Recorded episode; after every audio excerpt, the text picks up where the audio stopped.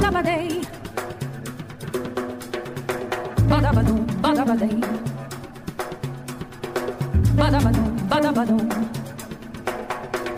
Stood la bam bam bam lane.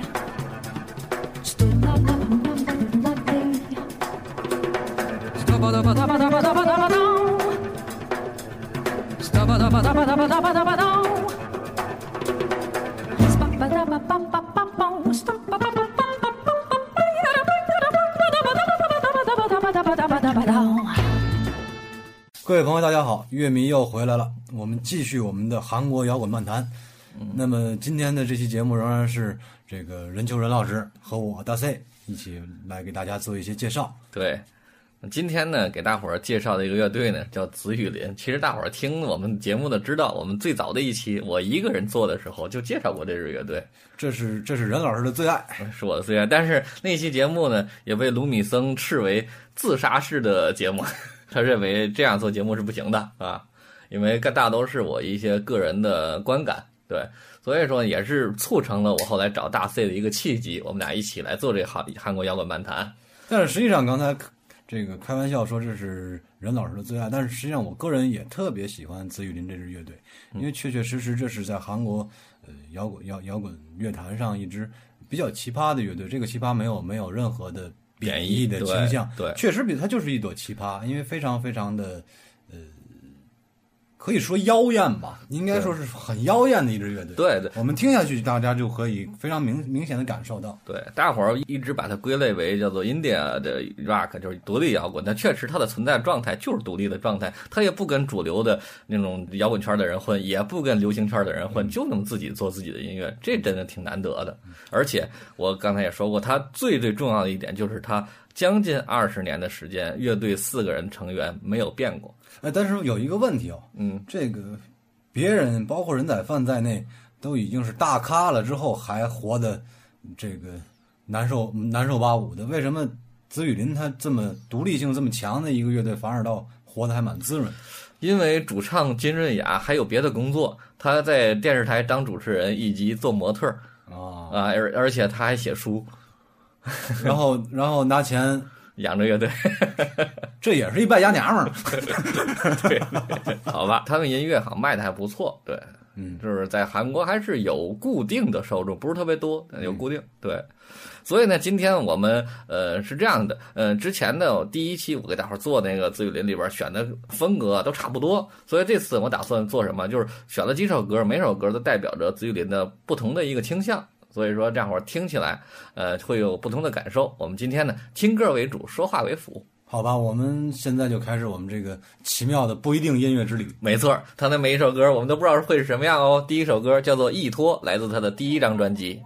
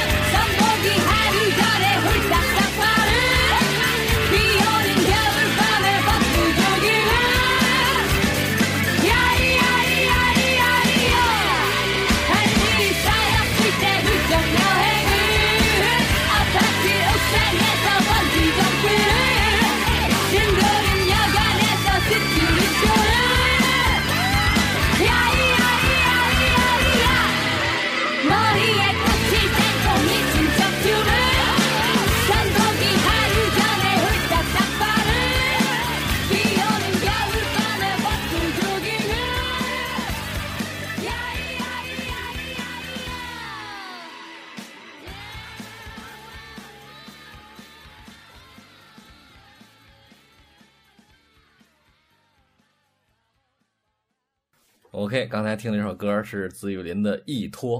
依托，对，这名字也很奇怪。嗯，对，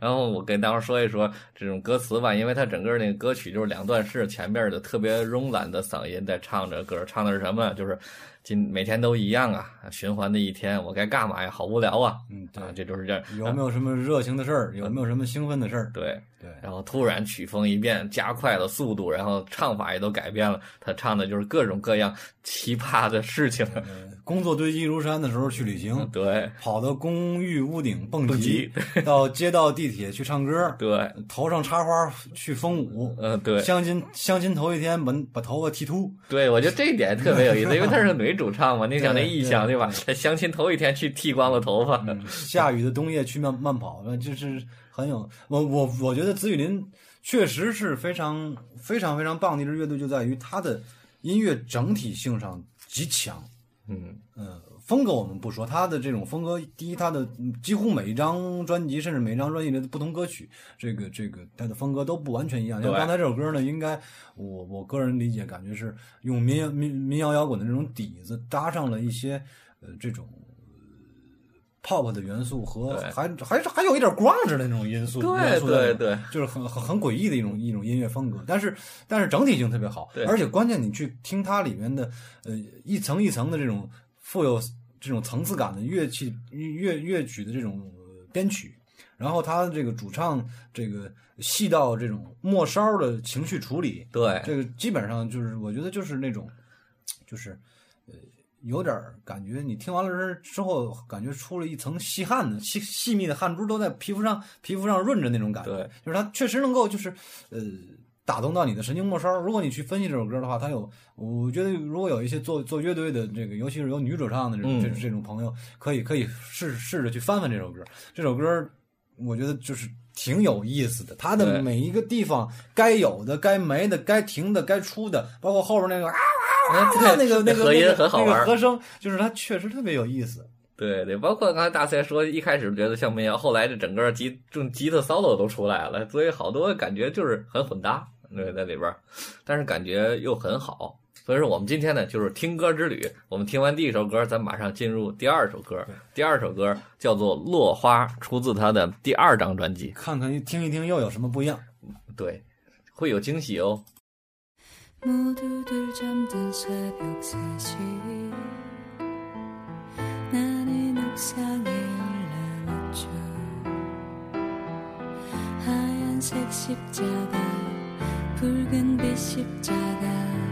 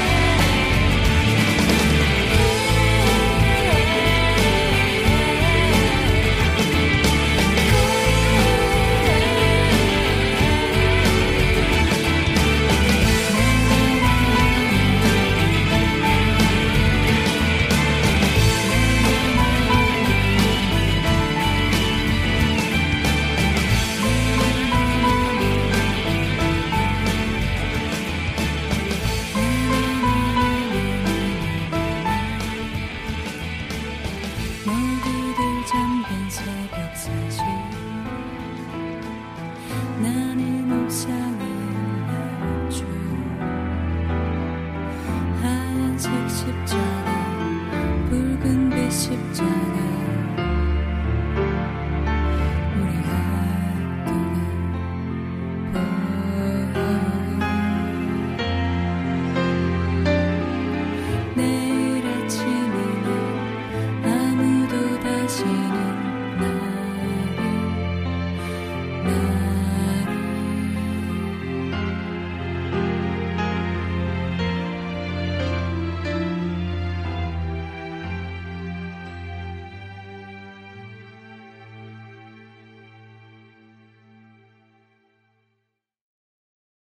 刚才听到的是紫雨林的《落花》。那么这首歌刚才任老师说会有惊喜，我觉得嗯，就应该是有惊吓。这个为什么这么说说呢？给大家念念念念念他的歌词吧。对，所所有人都在沉睡的夜晚三点，我又上了屋顶。白色的石子和红色的十字看到了我们的学校，安静的校园和黑乎乎的教室。妈妈，对不起，没有一个人站在我身边，我什么都没做错，为什么讨厌我？我每天晚上都在噩梦中哭泣，为什么讨厌我？在梦里我也无法逃跑。事实上，我还想再多活一些，现在就不要管我了。事实上，我还想再多活一些，对现在就不要管我了，就反复的重复对，这是高潮部分。啊。然后是这个回到了开头的所有人都在沉睡的夜晚三点。这个，嗯，我不知道，我们也没办法查阅到这个这首歌到底是在一种什么样的背景下来，嗯来来来写的这首歌。我们在揣测，也许是有这种呃社会新新闻闻对对发生，应该是或者是有乐队成员身边的这个认识的人或者亲亲戚朋友的一定有这个原型，对，应该是会有原原型故事的情况下，嗯，感觉描写的好像就是一个大概应该在中学的中学的这样的一个孩子的一种一种一种一种嗯自自我自我毁灭的这样一种一种一种倾向或者是是事实，自杀前的一个心情的跳楼还是对，应该是这样一个，就是呃，而且这个他的，如果大家知道这个歌词之后，可能会感觉到从开始到后来的这个呃最后结尾的这种呢喃式的唱法，就是它整体的这种，就是还是一个一个感觉，就是它的音乐的编排编排的整体性和细节真的特别到位。对这个最后的这个呃呢喃的那部分，你要不是纯钢琴加弦乐，和淡淡的弦乐在背景，它就它就不是这个这个这个这个意思，对，确实是特别特别细。紫雨林的乐风，尤其我看了好多他的歌词之后，会发现他走两个极端，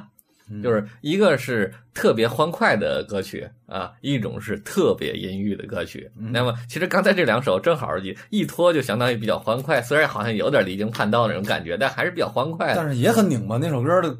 那首歌的这个表达的表达的思维也很拧巴。对，但是落花就是他完全另外一种代表，就是阴郁到底。而且，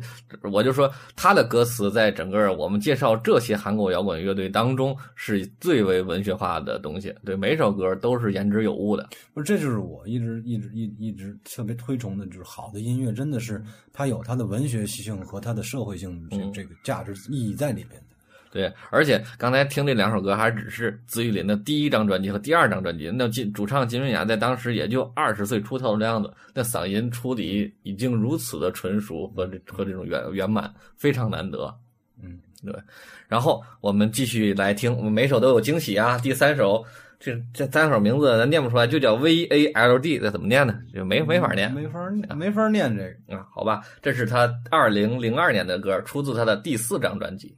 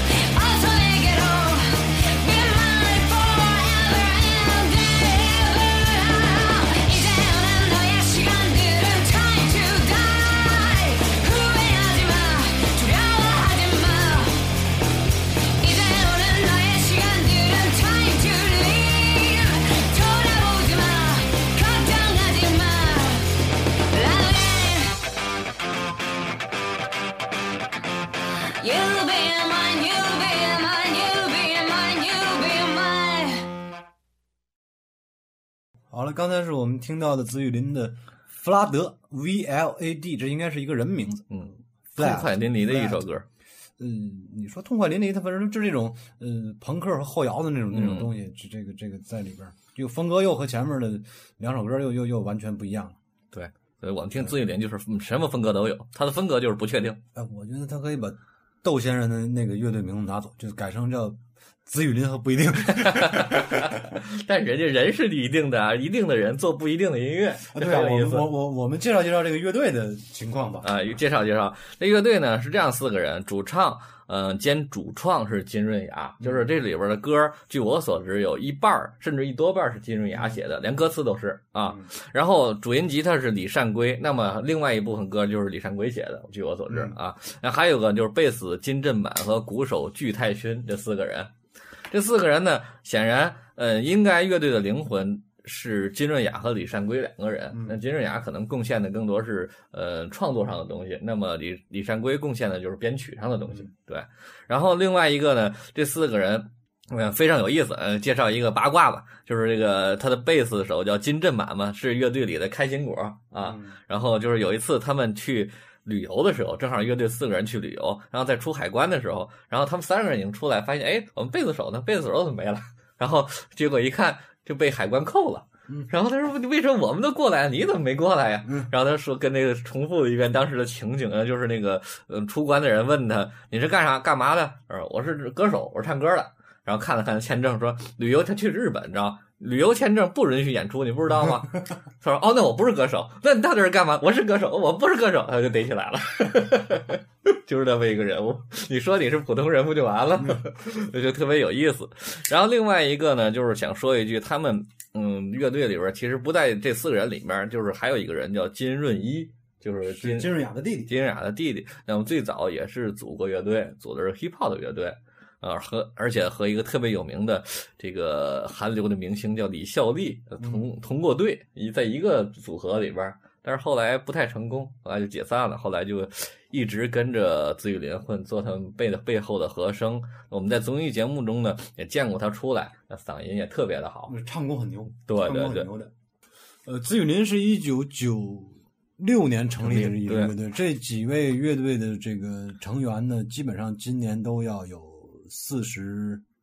呃，四十多了吧？四十多，这个金润雅是七三年的，然后差不多他们几个人的岁数都差不多。嗯然后其中呢是九七年具泰勋才加入，鼓手是最后一个加入的，前面三个人在九六年就已经成立，他们当时叫丑小鸭乐队，后来具泰勋加入之后才改名叫紫雨林。嗯，然后他们其实说这个他们的简介也没有太多可说的地方，因为他们也没有大红大紫过，也没有哪首歌登过什么排行榜，嗯也没有。唯一可以说的呢，就是他们在两千年的时候，呃，到日本发展过一段时间啊，在日本还收获了不少的听众。但是后来我看过一个综艺节目，还问过他这事儿，后来为什么不再去日本了？然后金正雅就很无奈的说说，现在日本人也都喜欢韩流偶像，然后就没再说下去。呃，其实挡挡不住的欧巴嗯，对，挡不住的欧巴，他们也没有办法，所以就退出了日本的那个乐坛，然后接就持续的在韩国本土发展。嗯但是他们在整个韩国音乐界的地位还是很高的。在《我是歌手》的那种那种视频里面呢，可以看到其他的一些歌手对自己林，包括对金润雅，就是那种呃那种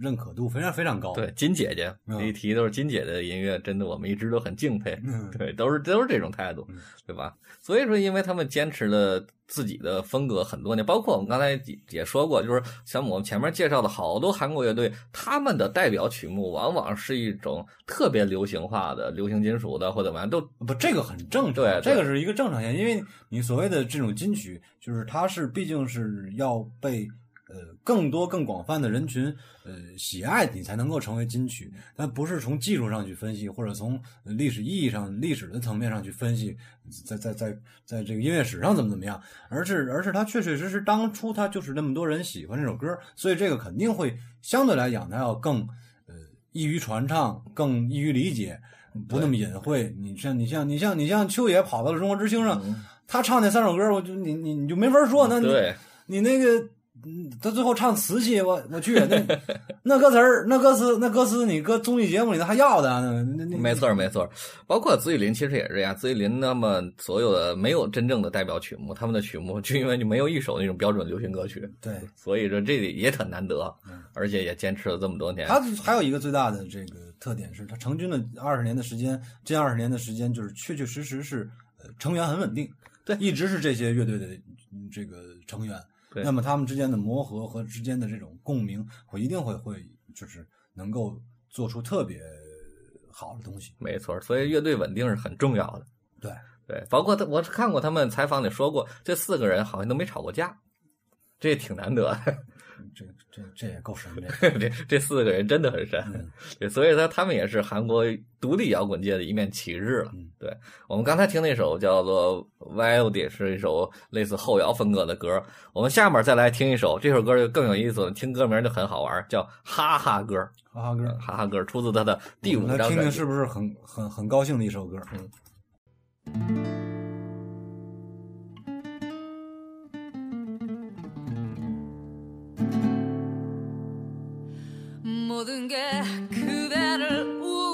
우울하게 만드는 날이면 이 노래를 불러보게. 아직은 가슴에 불꽃이 남은 그대여 지지 말고 싸워 주게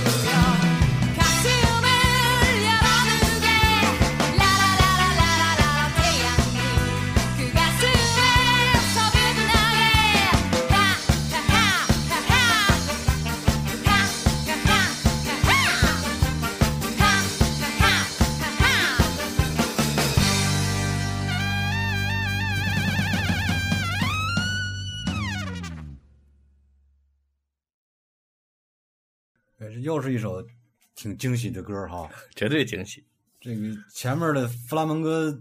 吉他一出来，我以为后面金姐姐得得得得得甩着大红裙子，手里打着巴掌，咔一边，嗯是后边成后边成儿歌了？他这首歌的 MTV 我看过，他出来就是穿一大红裙子，因为他开始那个 那个弗拉门戈的吉他出来，他就那样的嘛。对，然后一打镜头一切就玩去了，而且而且第一部分的这个这个这个 A 段，他就是唱腔也很弗拉门戈化，嗯就是就是完全就是就是个西班牙的那种那种那种西班牙大姐，嗯西班牙大妞儿那个、那个那个抖着大红裙子、嗯转着圈儿在这唱歌那种、嗯那种感觉。然后然后后面出来，但是这首歌真的反映出他们对音乐的这种呃，我们不管是从理解和和这种技术层面上来讲，呃，可真的可以看出这个紫雨林真的很很牛，确实很牛。他后面呃这个哈哈哈的这个这个这个 B 段出来之后，然后又唱又唱了一遍 A 段嘛，对但是那一段他是就是在这个。呃，中间的也不叫间奏了，他这首歌间奏比较少，就是一个过门儿，就是铜管、铜管铜管组出的对啊，铜管铜铜管组的这个这个铜管乐器的这个金过门过去之后，他把弗拉门戈化的那个吉他衬在了后面，然后那段唱腔也还是弗拉门戈化的那段唱腔，对和 B 段的那种欢快的这种这种这这这种儿歌化的这种东西结合在一起，那那种，然后又哎呀，怎么说呢？呃这首歌的歌词也很也很快乐，很很快乐，也很快乐对，啦啦啦啦，让后悔朝那天空飞去吧。这个朋友啊，重新活一次吧。这个委屈的人生完全不适合你，堂堂正正的抬起头吧。这个呃现在后面才开始啊，后面就是那个哈哈哈哈的，就是哈哈，在你闪亮的眼睛里有着蓝色的大海，听着海浪的歌谣啊，朋友啊，心里哼唱着那歌谣，平安平安，不会再哭泣。但是旋律也很欢快，对啊，歌词也很欢快，怎么整首歌听得我那么拧巴呢？所以我觉得，我觉得他好像在用一种非常欢快的东西在反讽这种好像很很欢快的这种这种状态。所以我觉得你体会的应该是对的，对我不知道他到底是一个是是不是我的理解是对的，还是还是还是他就是字面上和音乐呈现出来的那个欢快的东西，我不知道。也许这个如果这是崔健唱的，那一定是我理解的东西。对，所以说包括我们听前面听的几首自己的，也可以感受到他不会简单的给你呈现一种欢快，他还是有他自己的背后的自己的想法。但是也许是因为这个比较喜欢这支乐队之后，你会过度过度化的解读，对对对对，这也有可能。也有可能嗯，但是他已经是他的第四张专辑，那到底他相对来说已经成更成熟了，整个编配上其实比之前的一托和落花已经要更成熟一块。而且这里边有意思一个就是他那个副歌部分那哈哈哈哈哈，就那个那个那个那那那个声音，那个唱歌的朋友可以去可以去去学学，尤其是女生，她那个其实挺难发出那个尾音的。对对，所以呢反正我是我是学学学不下来他那。个我们就是不说唱功，其实啊，唱功的韩国也数一数二的。他但是他也就不在这儿展示而已，他是很有意思，完全按照他的音乐理念来唱。所以呢，我们就是不停的有惊喜，不停的惊喜。那么下一首惊喜来自什么呢？我们来听一首他翻唱的英文歌，来自于 Phil Collins 的《Another Day in Paradise》。「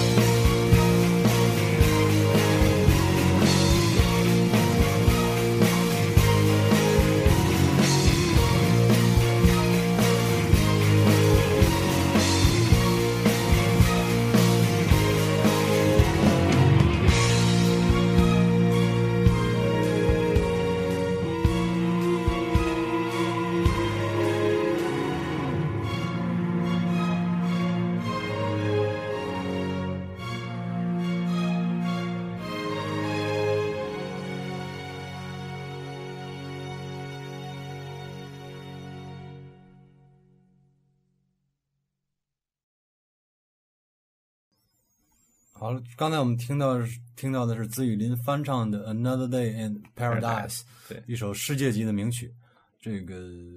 原原唱是菲尔·克林斯对 （Phil Collins），这个非常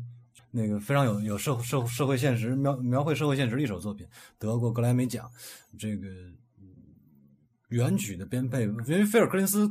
单飞之后，他的曲风相对而言有一点偏流行化。对，对他的那个不完全是那个在创世纪时代的那种那种那种摇艺术摇滚的那种那种风格，但是嗯但是这个紫雨林翻的这一版本，嗯，有点也挺奇怪的，这个厚重感很强，对，呃，后面铺着大编制的这种弦乐，这这这这这个，而且这个鼓点很沉重，然后另外还用了一个不知道我我听不出来是用什么东西，就是就是呜嗯，这个嗯，就那个那个那个不合成器出来的，应该是合成器，或者是这个后期加加过电子化的、嗯电电子化效果的这样的一种一种一种一种配器，但是总体而言，这个感觉还是很到位的。包括他高潮部分唱的嗯嗯，反正这种两种不同的处理方法唱的，对吧？就那个哦，对对，就是很很有味道，嗯，处理下来。这张专辑呢，它是叫做五点五级，那么名名字叫做《青春礼赞》，啊，那么里边都是翻唱的他们喜欢的摇滚乐队的歌。我翻了翻，没有特别知名的，这菲尔克林斯这种算是最知名的，还有其他还有涅槃的那个呃薄荷茶，薄荷茶，其他的都，因为他可能他们喜欢的乐队都比较属独立摇滚那些东西，所以都不是特别知名的大牌乐队的东西。嗯嗯所以很，但是这张专辑应该可以听听，都是基本基本上都是英文歌，嗯啊、翻的也都很有意思。而且你发现了吗？韩国乐队他们正式专辑才命名，所有的这种翻唱专辑、演唱会专辑都不算正式专辑，所以叫五点五级，都不算正式专辑，很有意思。整数级上都是都是原创的。对，原创的录音室专辑必须是十首歌以上的，对，才能做专辑，否则五首歌就叫一批还不叫专辑。嗯对，所以这很有意思，他们一看就知道。然后 OK，我们继续我们的惊喜之旅，下边我们就跳到他的第七张专辑吧，他的专辑实在太多了。第七张专辑这首歌叫做《Love Rock and Roll》，那听、点 rock and roll 对听起来不知道会怎么样，给大伙儿惊喜吧。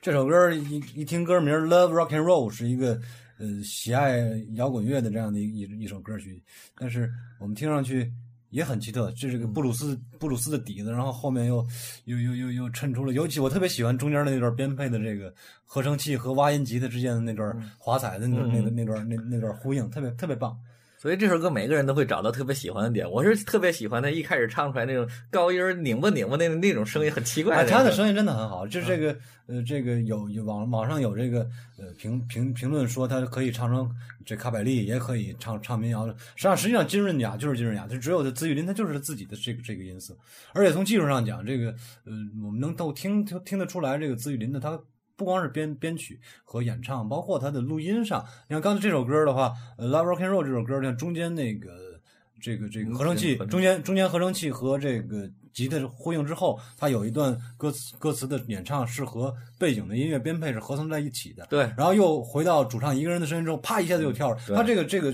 录音的混音的很多细节特别到位，特别好。对，所以说他跟这还是那句话，他们因为磨合时间长嘛，对，嗯包括他们可能相对来说，嗯、也不是特别缺钱，也说过，嗯对，一直也能做的，可以做的比较细致，包括好像金润雅家里，我想起来好像也不是特别的，呃，不是那种普通家庭，嗯大概是有一些支持在里边儿。对，要不然你想像这种艺术艺艺术感特别强的人，往往不可能是一个普通家庭里出来的孩子。嗯，有可能。对对对，对吧？包括这首歌，其实我说，其实从歌词上看也很好玩儿，就是一个女的在一个呃接受一个男人的追求，然后不停的在逗我逗我逗我逗，但是我挑逗人呃对挑逗人家，最后跟人家说我不跟你走，因为我喜欢 rock and roll。我要我要去我要去唱歌，对对对，就 很好玩儿，就是就是，所以我们就刚才在底下的时候跟大 C 说，就紫雨林其实有一点就玩音乐的意思，不简单的是做音乐了。这个是一种挺挺强烈的感受，就是真正在呃把音乐当成一个最这个怎么说呢，就是最好的玩伴一起去一一一一起去去这个玩音乐，这个感觉特别到位。对对，其实后边还有一个，我们就是我们节目的片头，待会儿如果听的话，每次都是那个，那叫罗永轩，罗永轩，那也是一个玩音乐的大大牛，对，那个按说算是算算是专家级的了，那对对不能叫做不不不一定非得说要大师级，但是他是专家级，那是那是在在在他是在法国教法国教音乐吧，对对对专门教教爵士乐的，那是那个大姐，那也是也是个大神。对，有机会我们慢慢会做做到他再说。嗯，OK，我们继续我们的惊喜之旅，下一首到了第八张专辑，二零一一年已经很近了。这首歌叫《爱豆》，大伙儿知道就是韩流的偶像，爱豆长腿欧巴。嗯，来听听这首长腿欧巴的歌。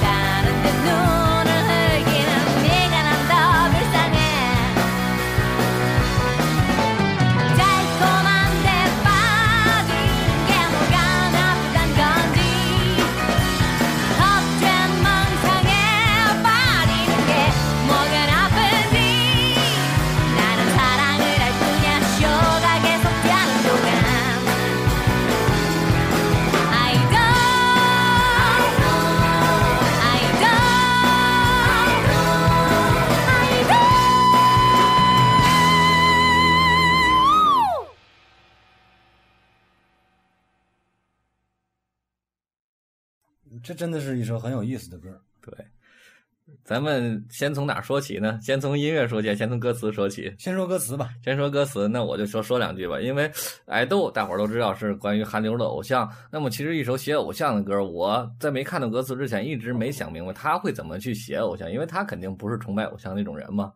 但是我也没想到他会用这种角度切进去，他就是说什么，就是喜欢嘛，是吧？并不是什么都不懂。那我就沉迷在我的欣赏幼稚的欣赏当中，那么我还是做着梦在奇怪的世界里。然后我就是我，我崇拜偶像又怎么的了？为什么为什么我崇拜偶像呢？他最后一话锋一转说，因为这个世界不让我做梦啊，只有现实是给带来给我伤痛的。我崇拜一个偶像，谁也不会受伤，我只是爱了而已。他一下子把这个转过去，就特别到位，就是觉得站在一个崇拜偶像的人角度，又提讲出了现实的无奈。而且他这里面还有有一句歌词其实特别好，就是说，呃，这个，呃，我用无法理解的眼神望着你，你比我更可怜，就是这对偶像的一种判断、一种认知，这个真的是很有意思。而且，嗯、刚才说到，就是说，先从音乐还是先从歌词说起，就是其实音乐也很有意思。嗯它的这个呃编配我们不说了，确实很很很很精到，和这种整个的意境和氛氛围很很合拍。那么，先生，大家注没注意到他的这种唱腔？嗯，对。紫雨林是很这这个金金瑞雅是很能唱的一个人。对。那么在这个里面，呃，这首曲子没有前奏，直接一进一上来就是，呃，唱腔和这个配乐一起直接直给，直接就进，对。而且是用了一个嗯很弱智的声线来唱，对对对对，很弱智的这样一个，反正让让反正、呃这种弱智不是说这种贬义的，他就是那种很他把声音放在放的很靠前，对。呃，这个然后听上去给我的感觉就是好像在看《樱桃小丸子》，在看哆啦 A 梦，哎对对对，在看体巴动物，嗯对。再往后呢就那个嘿希瑞给我力量吧，对 对对，所以他这种声音正合他这种歌的意境，他又进来了。对，所以说他在唱腔上都做的很细，特别细，对。特别特别细。然后最后他要他要在里面强调的时候，他最后还用了一个反差非常大的这个半接近美声唱法的和这个就是或者说呃音乐剧吧，音乐剧风格的这样的一个、一个哎的就那样的一个声音，最后作为结束。它整个的这个呃，说实话，它就是它的每一个细节的处理，它都是有意图的。没错没错。对，我再多说一句，这个这首歌的 MTV 我看过，嗯，就是也很好玩儿。他上来，因为他直接只给了，所以他前面有的有空白。他是一个真人雅演的一个老师，穿着那种制服，然后给那个学生上课。然后啪，镜头一转，他把衣服啪脱了，里边穿一个吊带儿，然后把吉他拿上来就开始嘎啦嘎啦，一帮人在一一 这个教室里边把学生都看傻掉了。其实他那种感觉也是对的。很有意思，真的是很有意思。那他那个 MTV 里那金润雅化着浓妆艳抹，就是他他要讽刺爱豆嘛，所以各种感觉都是对的，包括几个乐手都是涂的这这特娘的那种感觉，在那弹琴，很有意思。很有意思，很有意思。这个对，不然后呢，我们继续继续，我们下一首呢是放一首他来自他第九张专辑的歌。那么其实大伙儿如果听过我们第一期自雨林的时候，就知道我认为第九张专辑是他最牛逼的一张专辑。为什么？因为大概十一首歌能出七到八首金曲，嗯就每一首歌都特别的经典。那么这首歌是我们在第一期没有放的一首歌，今天我们得给大伙儿放一首叫《Dear Mother》。亲爱的母亲，对对对，大伙儿来听一下，这也是特别能显示自由林风格的一首歌。엄마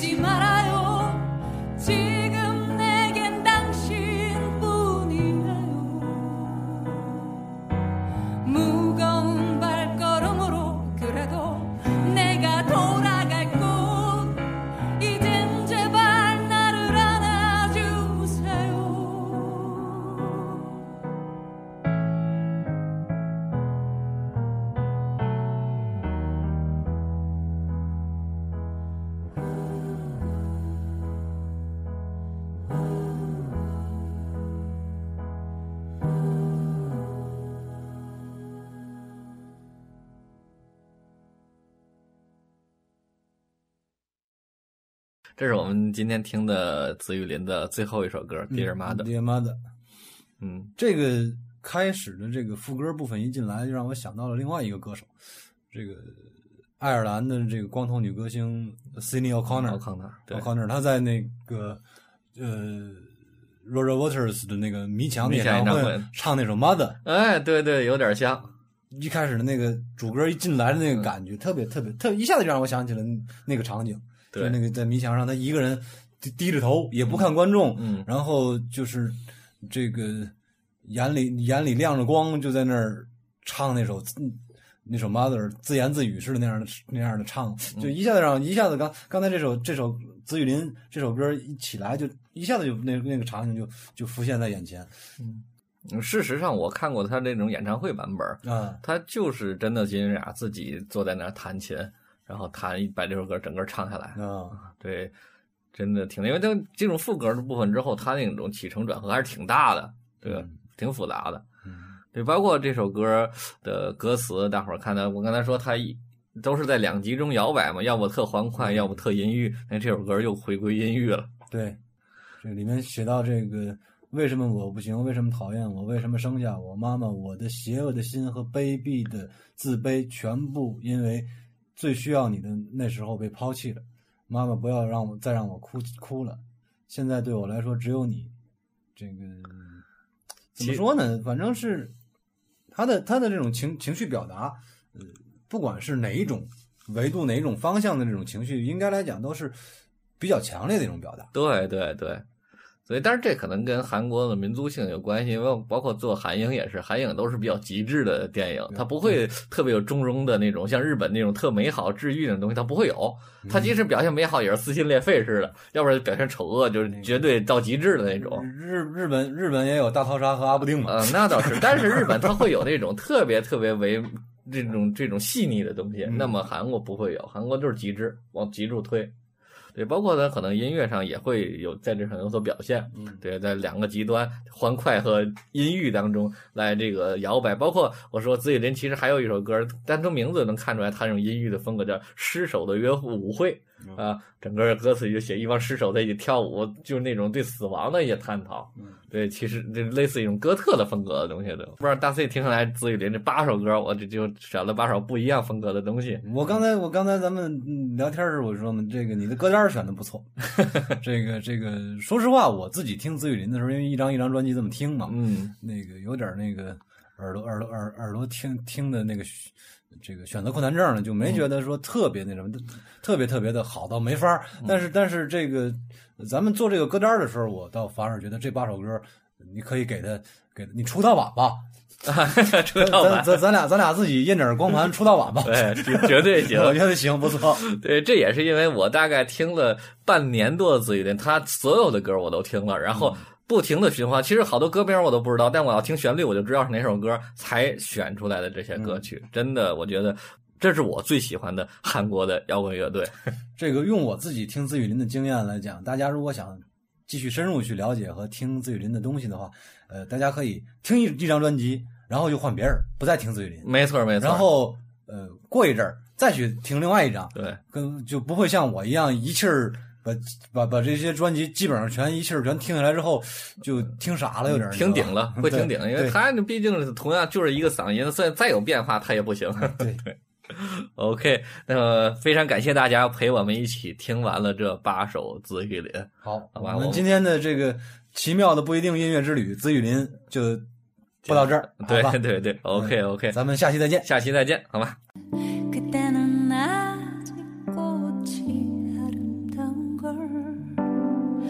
지금처럼 사무치게 알지 못했어